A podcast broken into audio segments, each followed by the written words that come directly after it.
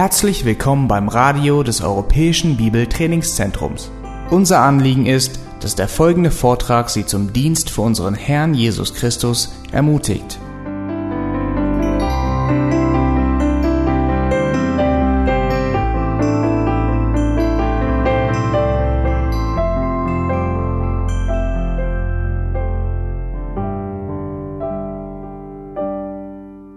Jesus als Meister.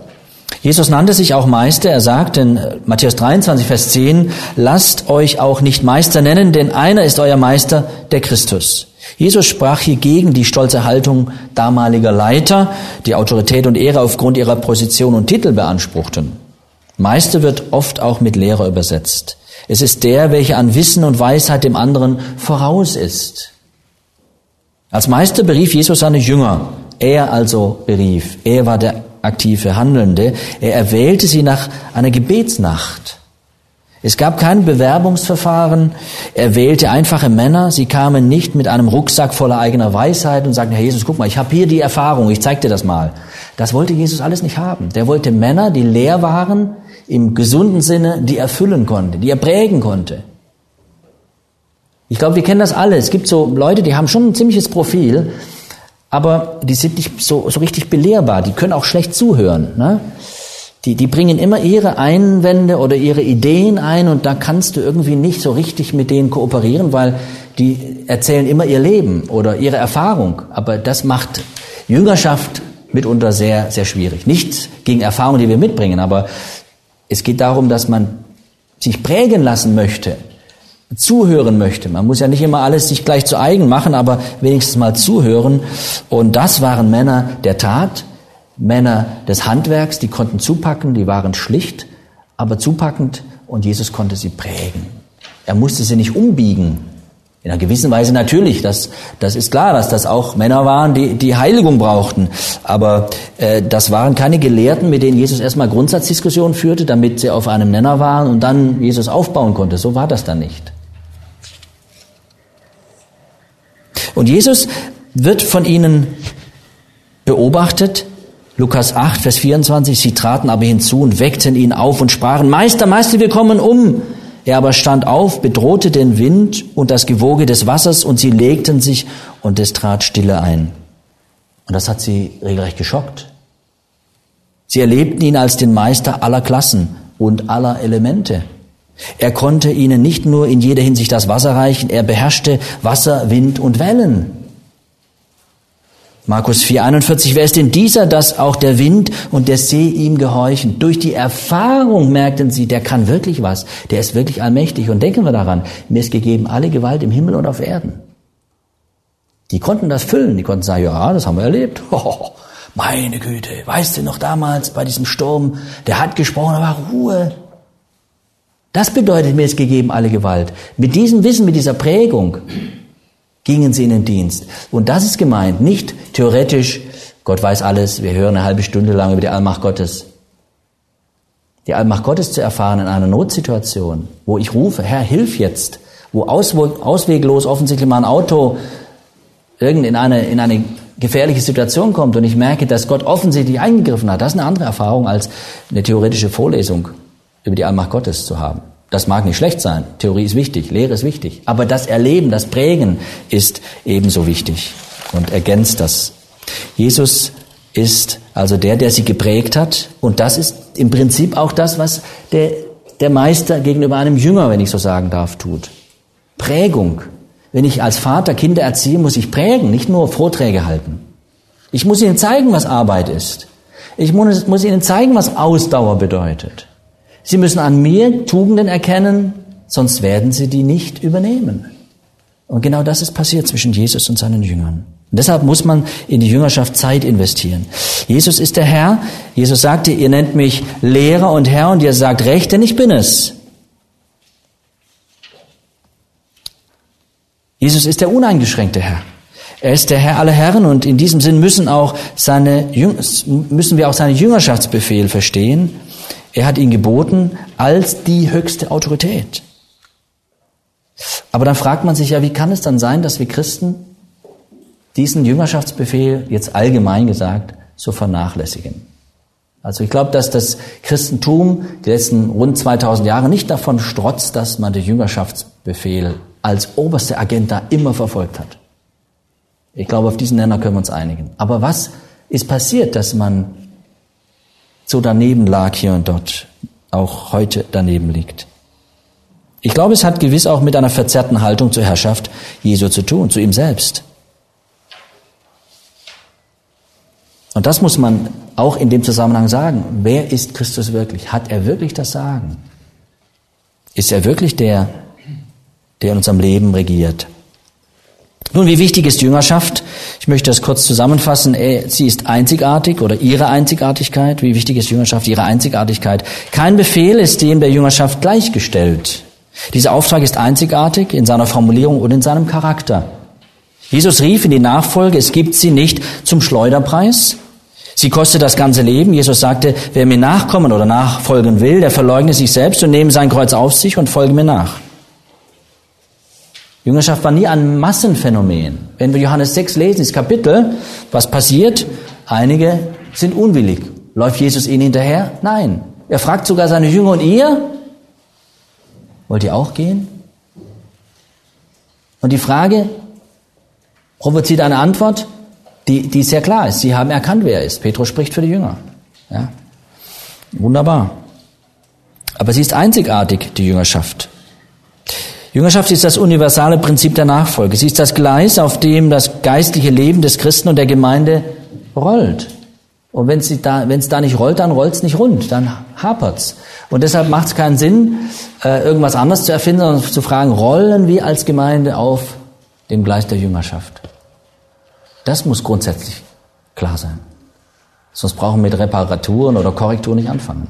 Und das ist bei manchen Gemeinden nicht gegeben dass dieses Verständnis von Jüngerschaft da ist. Und ihr Lieben, das fängt ja schon in der Kinderstunde an. Da kann man schon anfangen damit. Erziehung ist im Grunde genommen auch Jüngerschaft. Ja? Und das hat nicht immer so einen formalen also, äh, Aspekt. Also das ist nicht nur 14-tägig Treffen ist Jüngerschaft, das ist mehr als das. Ich glaube, dass das auch deutlich wurde schon. Es geht dann um das Ziel, auch Zellteilung, dass Gruppen entstehen und dann jemand so weit ist, sagt, jetzt mache ich das auch mit anderen. Ich leite auch an ihre Schlichtheit.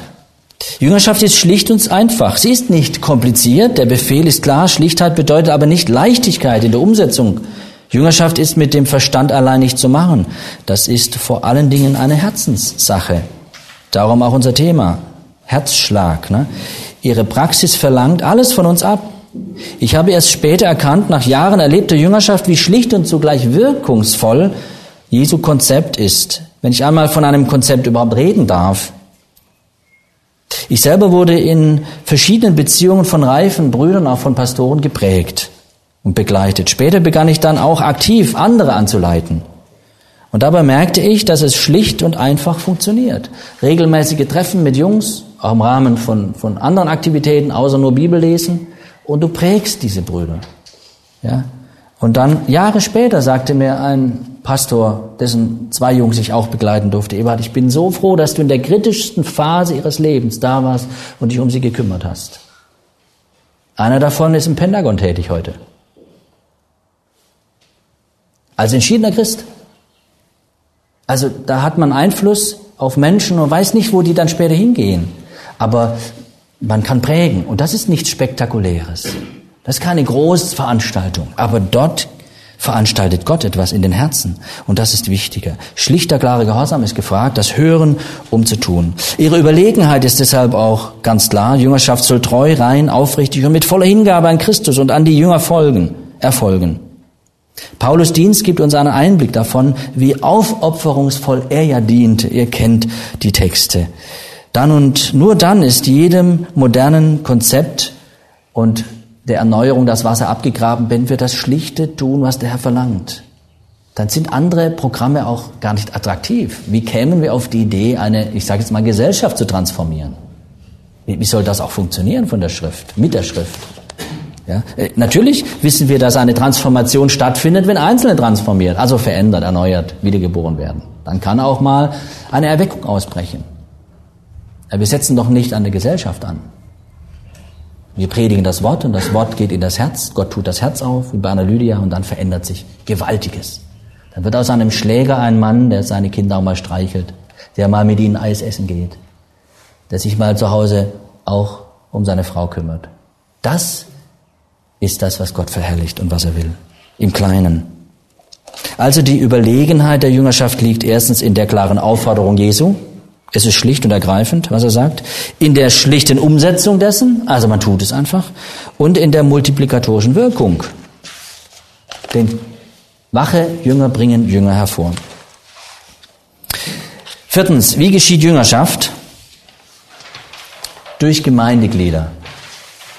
Der Auftrag soll mit und durch die Gemeinde verwirklicht werden. Das ist wichtig. Jesus sagte, ich will bauen meine Gemeinde. Matthäus 16, Vers 18. Ist das heute noch aktuell? Ohne Frage. Jesus will gegenwärtig seine Gemeinde bauen. Durch uns, durch dich und mich.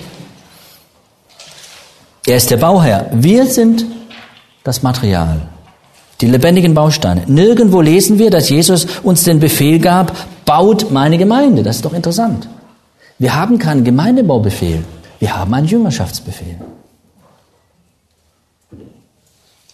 Vielleicht eine banale Feststellung. Ich finde das eine wichtige Feststellung. Wir bauen nicht Gemeinde. Ja, wir, wir sind im Gemeindebau aktiv, schon klar. Aber was wir machen sollen, ist nicht Gemeinde bauen. Wir sollen Jünger machen. Und wenn wir Jünger machen, wird der Herr Jesus sich diese Jünger in seiner souveränen Weise auch zurecht machen und er die wie Bausteine einfügen in die Gemeinde. Wir wissen oft gar nicht, was das Potenzial des einen oder anderen Jüngers ist. Und irgendwann entpuppt sich das und dann wird deutlich, Mensch, hat der eine Gabe zur Seelsorge oder was es auch immer ist, ja. Wunderbar. Und so gibt Gott die Platzanweisung. Für uns Gläubige gibt es wirklich keinen besseren Platz, als inmitten der Gemeinde Gottes mit unseren Gaben aktiv zu dienen. Darauf liegt Segen. Der Zustand der Gemeinde ist dabei sehr wichtig. Ist sie Wellnessoase oder Trainingsplatz? Aus Guinness sagte Folgendes. Die meisten Gemeinden sind wohltemperierte Badewannen, aber keine Krafträume. Die heutige Kultur macht es ziemlich einfach, Menschen zu evangelisieren und unheimlich schwer, sie zu Jüngern zu machen.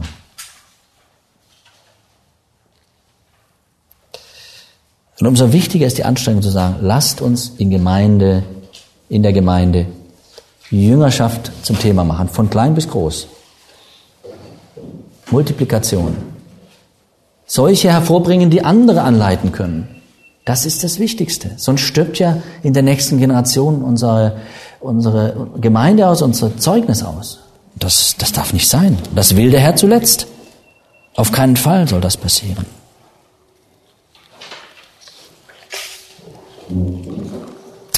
Durch reife Vorbilder das haben wir schon kurz angesprochen.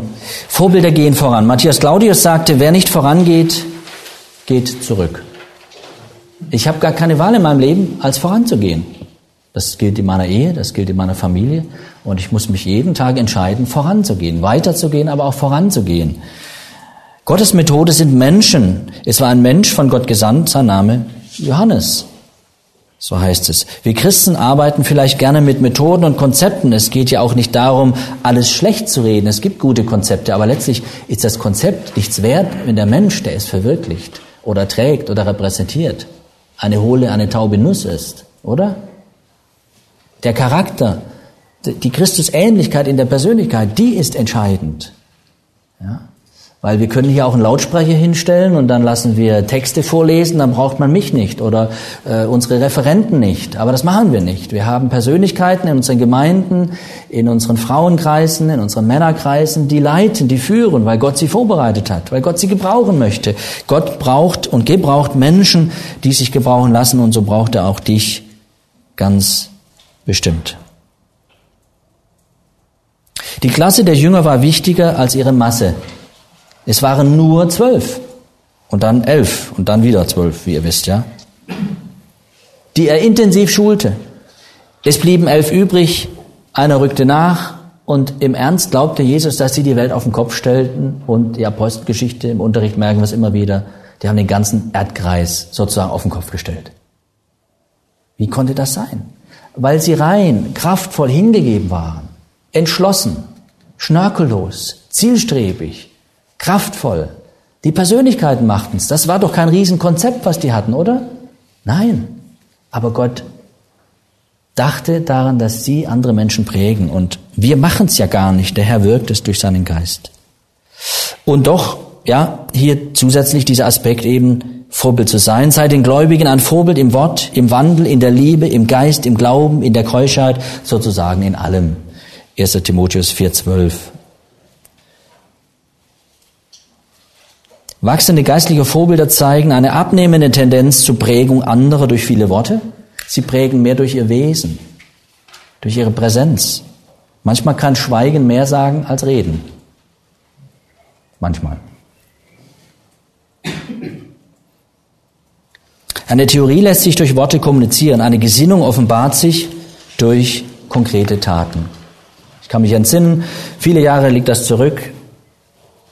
Unser, einer unserer Söhne war sehr erbost über unseren behinderten Bub, der manchmal ein bisschen äh, ja, schwierig war und auch heute noch nicht immer so einfach zu handeln ist. Und dann gab es folgende Szene. Ähm, der eine Junge, also einer der Söhne, der hat also den anderen einfach äh, schlagen wollen, also den, den unseren Daniel, den Behinderten, schlagen wollen. Ja, der hat ihn nicht erreicht, weil der ihn sich vom Hals halten konnte so und der hat haut aber nach ihm und haut und schimpft und war einfach böse mit ihm. Irgendwas ist vorgefallen, Spielzeug geklaut oder so. Und der voller Zorn ne, will da sein, sein Bruder da. Das hat aber nicht gereicht so, weil der konnte ihn äh, gut von sich weisen und noch die Länge war gut ja, und der konnte ihn einfach nicht erreichen, war ein bisschen jünger. Und dann, als der sich aus, irgendwie ausgetobt hatte, das war bewegend für mich geht einfach hin und umarmt ihn. Der, der ihn schlagen wollte, den umarmte einfach. Und das war mehr als tausend Worte. In dem Moment, einer, der so ärgerlich ist, und der nimmt ihn einfach in den Arm. Ne? Und dann hat er sich beruhigt. Und dann war das Ding gelöst, auf eine ganz andere Weise. Das ist nur eine Illustration dafür, was Charakter, was, was äh, ja, Vorbild, was, was Taten auch zum Ausdruck bringt. Ja? Einfach eine Antwort geben durch Taten ist manchmal besser als stundenlang diskutieren. Wenn ich glaube, dass Gott souverän ist, wie verhalte ich mich, wenn was schief geht? Ich kann gelassen sein. Ich kann ruhig bleiben. Wenn irgendwas schief geht, ich kann ruhig bleiben. Warum? Gott ist on control. Er kontrolliert alles. Er sitzt letztlich im Cockpit. Und ich durfte mit Gottes Gnade gelassen bleiben, als meine Frau damals und ich konfrontiert wurden mit der Option, eventuell ist ihr Sohn behindert. Wir fuhren nach Hause und meine Frau, berechtigte Frage, warum wir? Ich spielte den Ball zurück und fragte, warum nicht wir? Wir sind gläubig, wir kennen den Herrn Jesus, wir haben eigentlich die besten Voraussetzungen, mit sowas umgehen zu können. Natürlich bleibt das spannend und es ist ein Leben lang spannend mit einem behinderten Kind. Aber wenn Gott souverän ist, dann darf ich gelassen bleiben. Darüber zu reden, zu referieren, ist eine Sache. Versteht ihr? Ich hätte meine Frau jetzt belehren können, aber ich wusste dann, ich kann zwei, drei Sätze sagen und dann hält sie den Mund. Jetzt muss ich es leben. Und das ist natürlich schon 26 Jahre, wo ich das leben darf und soll. Und da bin ich nicht immer ein Held, bestimmt nicht. Da wird man sehr in die Heiligung geführt mit so Herausforderungen, ja. Aber das meine ich. Das, das geht nicht theoretisch. Jetzt muss man irgendwann mal auch praktisch werden. Was heißt denn das, dass Gott so ist oder dass die Bibel das so und so sagt? Und da prägen wir Menschen. Durch wichtige Inhalte. Was beinhaltet Jüngerschaft alles? Einige Dinge will ich hier nennen. Ich habe schon ein paar Sachen genannt, aber Jesus wollte mit den geeigneten Menschen die wesentlichen Prinzipien der Nachfolge praktizieren mit dem Ziel der weltweiten Multiplikation sowohl seiner Botschaft als auch seiner Botschafter. Und dieses Ziel hat der Herr Jesus wie kein anderer Mensch der Weltgeschichte erreicht. Wenn wir den Jüngerschaftsbefehl im Neuen Testament lesen, so fällt auf, dass Jesus seinen Jüngern nicht zuerst den Auftrag gab, Gemeinden zu bauen, obwohl dies das Ziel ihrer missionarischen Arbeit ja letztlich war, denn Gemeinden sind entstanden. Jesus gab den Befehl, Menschen aus allen Nationen zu Jüngern zu machen. Und Jünger sind, wie ich schon sagte, das Material. Wichtig ist hier die geistliche Zelle zu beachten. Und ich nehme jetzt mal diesen Vers, Matthäus 18, Vers 20. Und ich weiß wohl, in welchem Kontext er steht und dass der in erster Linie in den Kontext einer Gemeindedisziplin-Situation gehört. Und doch will ich sagen, auch hier geht es um Jüngerschaft. Denn wenn ein Jünger untreu wird und sündigt, da ist also Not im Verzug ja, oder Gefahr, dass, dass irgendwas anbrennt, dass man was vernachlässigt. Und dann ist wichtig, dass wir wissen, was ist jetzt zu tun, um einen Jünger zurückzurufen. Um wirklich auch um das Herz des, des Jüngers, der ja mit Sünde spielt oder in Sünde gefallen ist, wieder zu gewinnen. Und da heißt es denn, wo zwei oder drei versammelt sind in meinen Namen, dann bin ich in ihrer Mitte. Hier kümmern sich Jünger um einen Jünger, der auf Abwege geraten ist.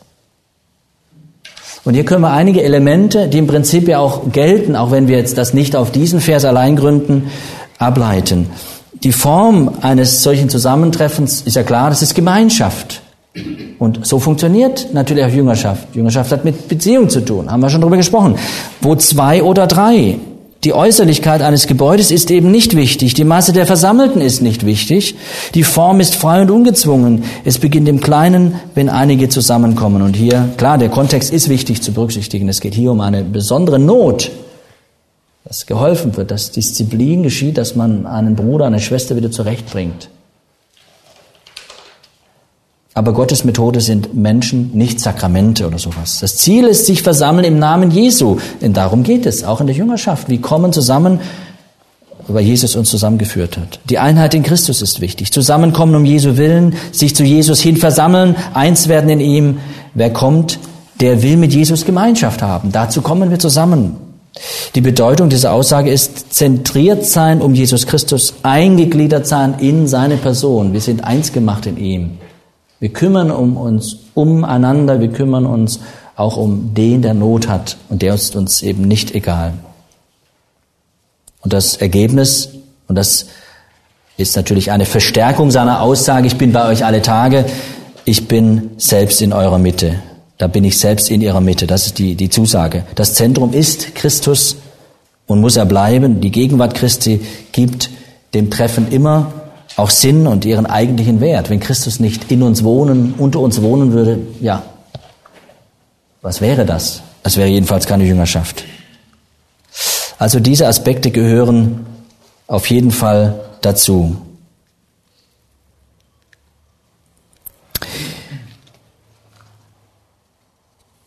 Was geschieht durch Jüngerschaft, Brüder und Schwester?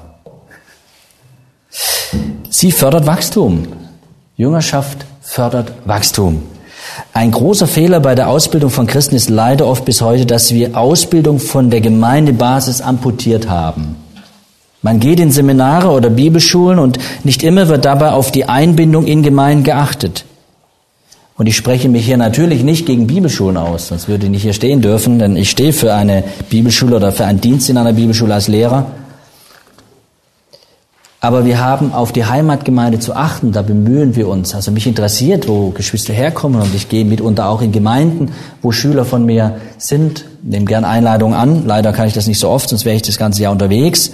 Aber das ist wichtig, auch bei unserem EPTC bemühen wir uns um Kontakt zu Ältesten der Gemeinde und es ist gut, wenn wir hier auch Rückmeldungen von Ältesten bekommen. Ausbildung muss Gemeinde relevant, Gemeinde integriert sein und für die Gemeinde sein, nicht paargemeindlich losgelöst. Das ist nicht biblisch, es ist nicht richtig.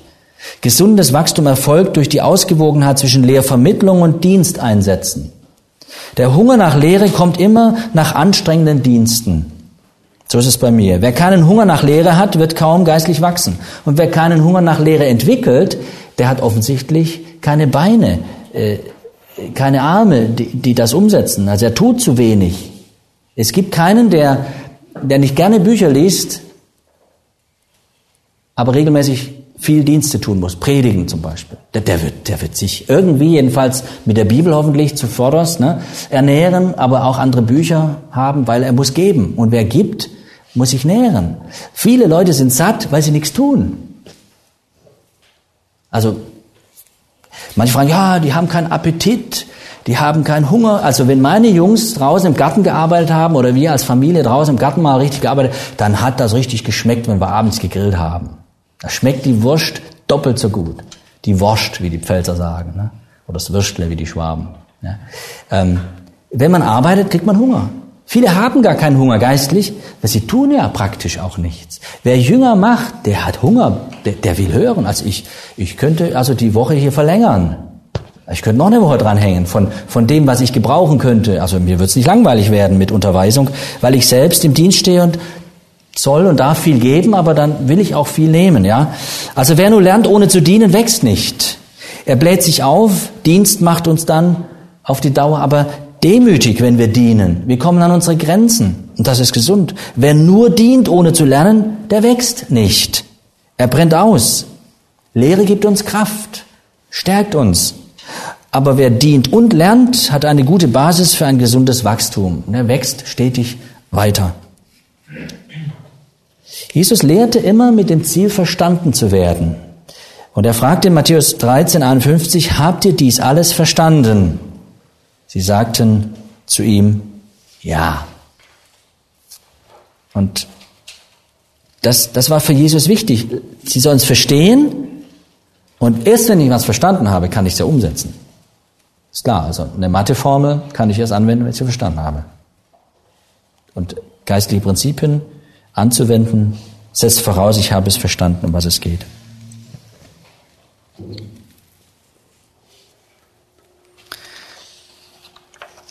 Paulus selbst sagte in Kolosser 1, 28, 29, ihn verkündigen wir, indem wir jeden Menschen ermahnen und jeden Menschen in aller Weisheit lehren, um jeden Menschen vollkommen in Christus darzustellen. Und dann heißt es weiter, worum ich mich auch bemühe und kämpfe und ringe gemäß seiner Wirksamkeit, die in mir wirkt, in Kraft. Der Personenkreis für Paulus jeder. Und ich beziehe das jetzt mal auf den begrenzten Kontext. Er konnte ja nicht ja, äh, in einem Radius von 300 Kilometer jeden meinen. Aber in dem Umfeld, wo er sich bewegte, meint er jeden. Also gehen wir von einer Gemeinde aus. Er hat jeden im Blick gehabt. Dann das Ziel Vollkommenheit des Gläubigen in Christus. Hören wir von heute nochmal, ja, die in Erinnerung rufen, Heiligkeit, Vollkommenheit. Wir sind im Status vollkommen. Paulus sieht das Ziel für die Praxis der Jüngerschaft, der Seelsorge, Vollkommenheit. Der Preis ist persönliche Mühe und Kampf. Es ist Kampf, Jünger zu machen. Das ist wirklich schwer. Es ist nicht kompliziert, aber es ist ein Kampf. Disziplin, Treue, Verbindlichkeit, vergeben, investieren. Die Ressourcen ist Gottes Wirken und seine Kraft, durch die geschieht es. Und so ermöglicht es Multiplikation. Und das ist eben gigantisch. Ich brauche euch das nicht vorrechnen, das Schachbrettbeispiel, ein Reiskorn am Anfang und was dann am Ende ist. Immer nur verdoppeln. Das ist die Kraft der Jüngerschaft, die Dynamik der Jüngerschaft. Und wenn wir es unter uns beherzigen, dass wir einfach uns vornehmen, ich will mich mit jemandem treffen, der sich dann irgendwann auch wieder mit einem trifft und einfach Jüngerschaft praktiziert. Wir können in einer Generation Deutschland auf den Kopf stellen. Wenn zwölf Mann damals den Erdkreis auf den Kopf stellen konnten, ja, das macht Gott, das wirkt Gott in seiner Gnade, so wie er das will. Ich will hier keine Propaganda machen oder keine Pläne schmieden, was Gott will, aber ich will nur das Prinzip verdeutlichen. Wenn wir treu sind, kann Gott auch unsere Generation erreichen. Er kann das. Aber wir müssen treu sein. Wir haben Verantwortung. Wir haben alle Mittel, alle Möglichkeiten. Gott hat uns ausgerüstet. Aber wir sind verantwortlich, das zu tun an unserem Platz. Uns nicht übernehmen, keine großen Pläne schmieden. Paulus selbst sagt, und was du von mir in Gegenwart vieler Zeugen gehört hast, das vertraue treuen Menschen an, die tüchtig sein werden, auch andere zu lehren. Hier im Vers stecken vier Generationen von Jüngern drin.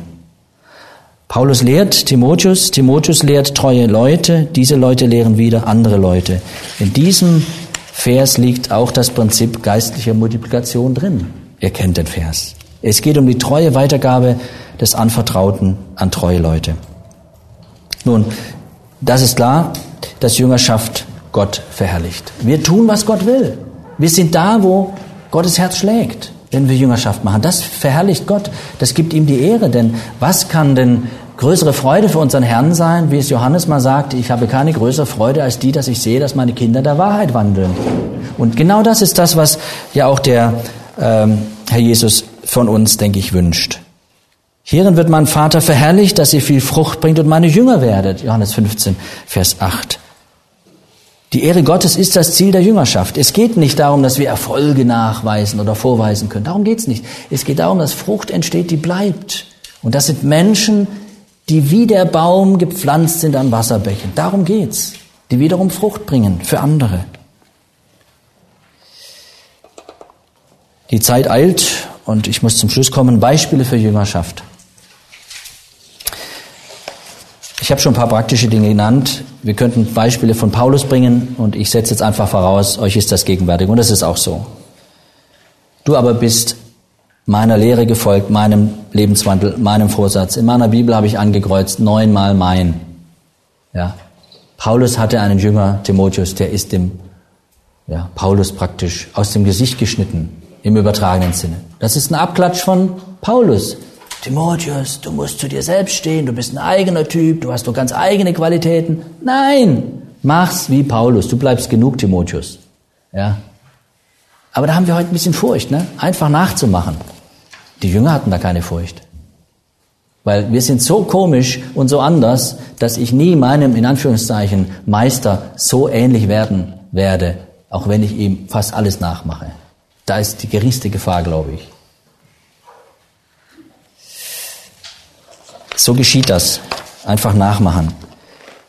Ich habe über viele Jahre das Vorrecht gehabt, Praktikanten zu betreuen. Mal für drei Monate, für vier, für ein Jahr, für zwei Jahre. Ganz unterschiedlich. Aber ich habe das immer in dem Verständnis von Jüngerschaft praktiziert. Oder auch mit Männern regelmäßig, wöchentlich, zweiwöchig mich getroffen und Kontakt gehalten. Und habe das selbst erlebt ebenso und durfte es weitergeben. Ich habe nie da einfach äh, ein System, systematisches Buch durchgearbeitet für Jüngerschaft, sondern man hat mir das erst so selbst vermittelt oder mir vermittelt und ich habe es einfach nachgemacht ein Stück weit. Erst später habe ich dann mehr reflektiert darüber. Mein Jüngerschaftsbefehl war immer mir wichtig und deshalb haben wir es auch beherzigt, auch bei uns in der Gemeinde.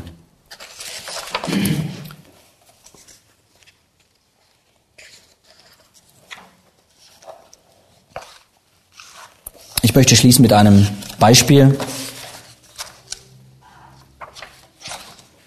Ballonchrist oder Backsteinchrist? Jüngerschaft muss unser Herzschlag sein, weil sie der Herzschlag Jesu und der Apostel war. Im Grunde genommen haben wir die Aufgabe, Backsteinchristen zu formen und das ist auch ein Privileg. Ballonchristen füllen, füllen die Räume, sind sehr beweglich und weich. Sie sind meist ziemlich aufgeblasen. Bei zu viel Druck wird es ihnen schnell zu eng. Sie haben kein großes Gewicht, sind rund und bunt. Einige platzen, wenn der Druck zu hoch ist. Andere heben schnell ab oder werden vom Wind verweht. Sie wirken dünnhäutig, manchen geht schnell die Luft aus. Etliche haben eine Botschaft aufgedruckt, aber wenn sie etwas bezeugen sollen, kommt heiße Luft. Man sieht sie oft, wenn Feste gefeiert werden. Sie sind anfällig für jeden Wind der Lehre. Mit den Jahren verlieren sie ihre Form und schrumpfen ziemlich zusammen. Darf man sagen oder fragen, sind sie wirklich Christen? Backsteinchristen sind wirklich anders. Sie schließen die Lücken, viele nehmen mit der untersten Stufe vorlieb, sie halten hohem Druckstand und tragen die Last anderer. Sie haben Ecken und Kanten, behalten ihre Form und bleiben treu an ihrem Platz. Sie verstehen sich als lebendige Bausteine, wollen nicht auffallen und sind hitzerprobt. Sie freuen sich über die Verbundenheit mit anderen Backsteinen. Sie halten zusammen durch den Mörtel der Liebe. Sie haben ihr Fundament in dem großen Eckstein. Ihre größte Freude ist, mit anderen Steinen tragfähig zu sein, zur Ehre ihres Baumeisters. Sie sind lebendige Steine, ein geistliches Haus, ein heiliges Priestertum. Ja. Willkommen in Gottes Ziegelei, Backsteine. Darum geht's. Ich möchte mit uns beten und danke für euer ausharren unter mir so lange. Herr Jesus Christus, wir danken dir für diesen wichtigen Auftrag, den du uns gegeben hast und beten darum, dass du uns Gnade schenkst in der Umsetzung und Gelingen. Du hast uns wirklich alles gegeben, was wir brauchen, um diesen Auftrag Jünger zu machen, zu erfüllen. Hilf jedem unter uns, an seinem Platz das auszufüllen. Und Herr, vergib uns auch mir, wo wir da nachlässig wurden wo wir das nicht wirklich als höchste Priorität so sahen, wie du es siehst. Segne unser Land, Herr, denn was es braucht, das sind Jünger, die hingege hingegeben sind und die andere zu Jüngern machen. Und das schenke du, dass wir dieses selbst auch mit befördern und wir das erleben dürfen in einer Zeit, in der Gemeinden auch gerade unter diesem Mangel leiden. Amen. Alle Vorträge unseres Programms, Bücher, DVDs und vieles mehr können Sie bei uns unter www.ebtc-media.org erhalten.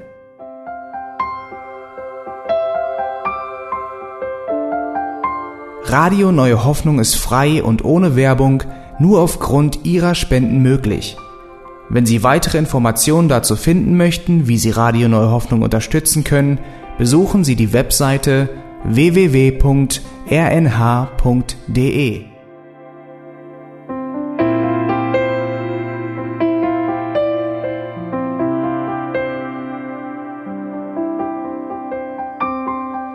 Die Sendezeiten des EBTC sind Montag, Mittwoch, Freitag und Samstag jeweils von 10 bis 11 Uhr.